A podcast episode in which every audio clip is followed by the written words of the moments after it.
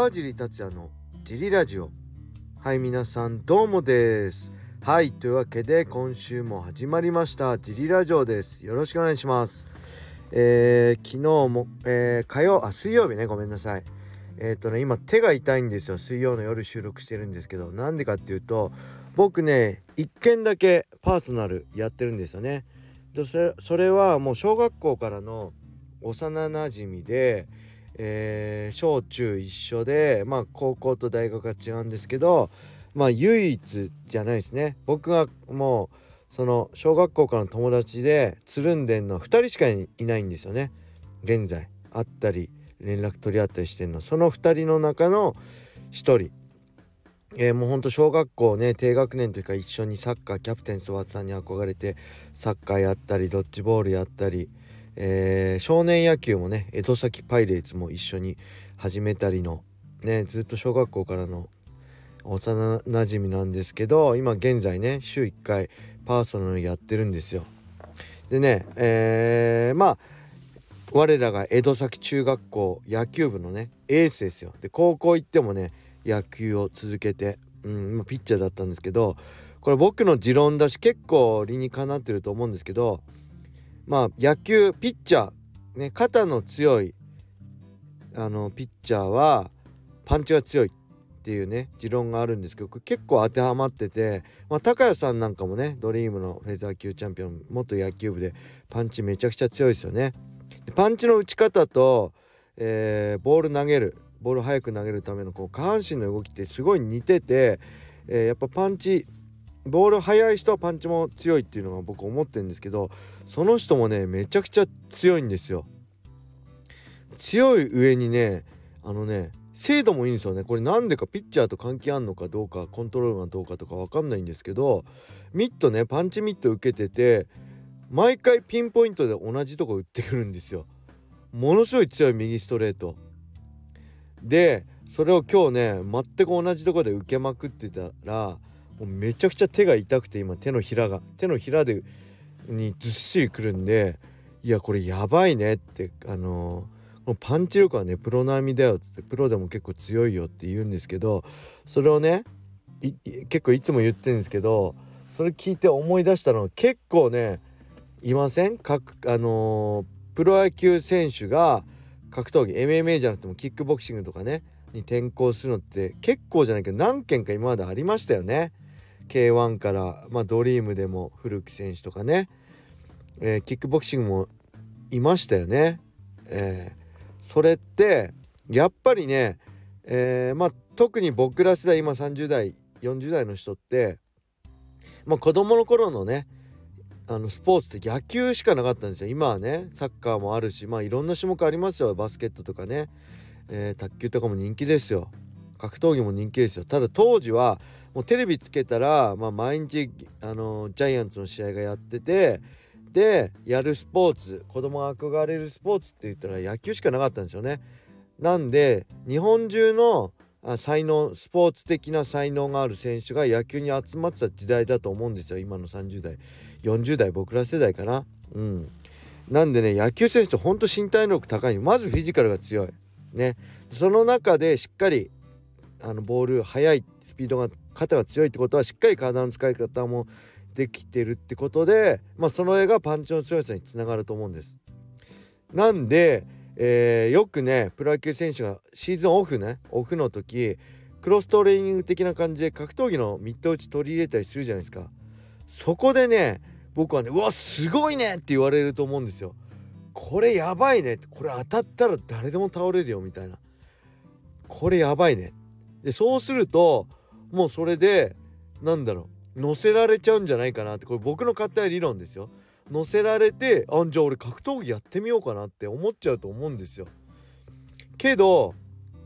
実際ねパンチが強ければね格闘技強いかって言ったら全く別物でこれ筋肉と一緒ですよね。筋肉がいっぱいあってマッチョであれば強いかって言ったらそれとこれとは別でもちろん格闘技強い人ってほぼ例外なく力も強いんですけどだからって言って力強いやつが格闘技強いかって言ったら別なんですよね。それにはいろんな才能だったり必要でパンチも一緒でパンチ当てる技術も必要だし、えー、でパンチをもらわないディフェンスの技術も必要だし、えー、何よりねこう格闘技ってあの小さいリングの中で向かい合って相手も全力で自分のことをね倒しに来る中で、えー、それをねそれに負けずに負けずと自分が倒しに行くってこのメンタルが一番大事なんでえー、っとねだあんまいないですよね。やっぱパンチは多分ずば抜けてると思うんですよ。その僕の友達はプロまで行ってないですから全然。それでさえ強いんだから本当のプロ野球のトップアスリートって本当めちゃくちゃパンチすごいと思うんですけど、まあ、それで乗せられて勘違いして格闘技デビューして格闘技デビューしてあちょっと違かったみたいな。パンチ強ければ格闘技強いと全く別物なんでイコールじゃないんでそれは。はい。でそれ最近ね僕あの古木克明さんそのドリームイージスと元ヤクルトの選手でしたっけ？の何かのインタビューを読んでやっぱ格闘技ねあの転校した時にすごいねあ思ってたのと違うこんなきついと思わなかったって確か書いてあってごめんなさい間違ってた。そのインタビューをもう一回探したんですけど出てこなかったんですけどあの思ってたのと違ったこんなきついと思わなかったって結構初期の段階で思ってたらしいんですよ。なんでも一回勝ったらすぐ確かやめちゃいましたよね。それはまさにあのその向かい合って多分トップアスリートだからきつい練習とかあのそういうのは耐えられると思うんですよある程度。ただやっぱりあの1対1で向き合って相手も倒しに来てで自分も倒しに行くってそういう非日常的な部分がやっぱりねメンタル的に耐えられなかったんじゃないかな。やっぱ怖いですからね。相手が本気で自分を倒しに行くって怖いから本当に非日常的だしなかなか味わえないしまた喧嘩とも違うしね大観衆の前でやるんだって負けたら全てをね否定された感じになっちゃうし、うん、なんでねそういうのも含めてなんかプロ野球選手ってあが格闘技に挑戦するっていうのあるんじゃないかなってふと思いましたね。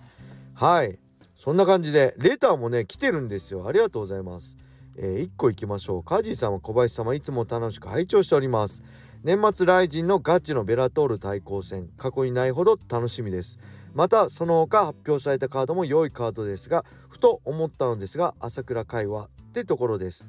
兄貴とプロデュースする興行が絶好調でそれに伴った自身の YouTube も再生数良いらしいです。USC チャンピオン目指すと公言していましたがファンとしては大丈夫かと思います。元 USC ファイターの川地さんのご意見をお聞きしたいです。よろしくお願いいたします。はいありがとうございます。これはねこれ僕勝手な僕の意見ですよ。大晦日ねえー、まあ朝倉海がね。戦わないリングに上がらない。これ一番悔しいのはね朝倉海選手本人だと思います。えー、怪我してますよね。7月の2日でしたっけのライジョン沖縄大会をえー、拳の怪我でキャンセルして欠場して手術しましたね。確か7月の7月ですよね手術したの。で今8910112ヶ月で、えー、拳のね骨折した折れた怪我が治るかっていうとまあ普通に考えて難しいですよね。うん、年明けぐらいからしっかり徐々にハードな練習変えあのできるんじゃないかっていう感じじゃないのかなって僕は思います。1年ぐらい一気にかかると思うんでまあ早くて春先なのかなと思うんで甲斐選手本人は絶対戦いたいと思ってるし負けたままでねいられないと思ってるしあの戦いたいと思うんですよ。で無理してでも戦い合おうとすると思うんです。そこをしっかり周りが逆に止めたり、えー、ね榊原さんだってマネージャーが止めなきゃいけない。今もう一回怪我してみんなね好きじゃないですか。朝倉海選手のこと。ベストコンディションで見たいですよね。ベストコンディションの強い朝倉海選手を見たいしもし中途半端な状態で出てまた再発拳が折れてねまたそっからもう1年とか2年とか下手したら再手術でかかってね試合見れないって嫌じゃないですか。だからね今はねしっかり治すべきだと思うし本人も出たくて悔しい。ファイターだったらね負けたままいらんないですよ。荻窪に負けたままですもんね。はい。なんででねあの強いジオン選手とかもいるヤンジオンもいるし、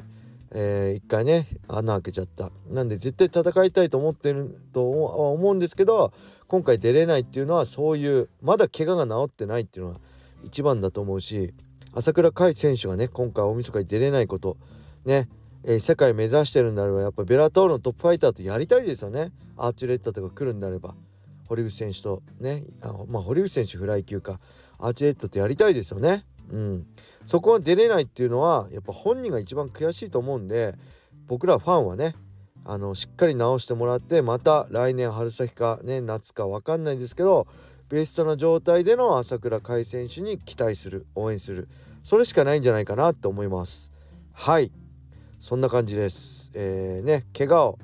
あの癖になるのが一番もったいないしあのしっかり直してベストコンディションでやるべきだと僕は思いますね。はい。そんな感じで今日はこれで終わりにしたいと思います。皆様良い一日を。またね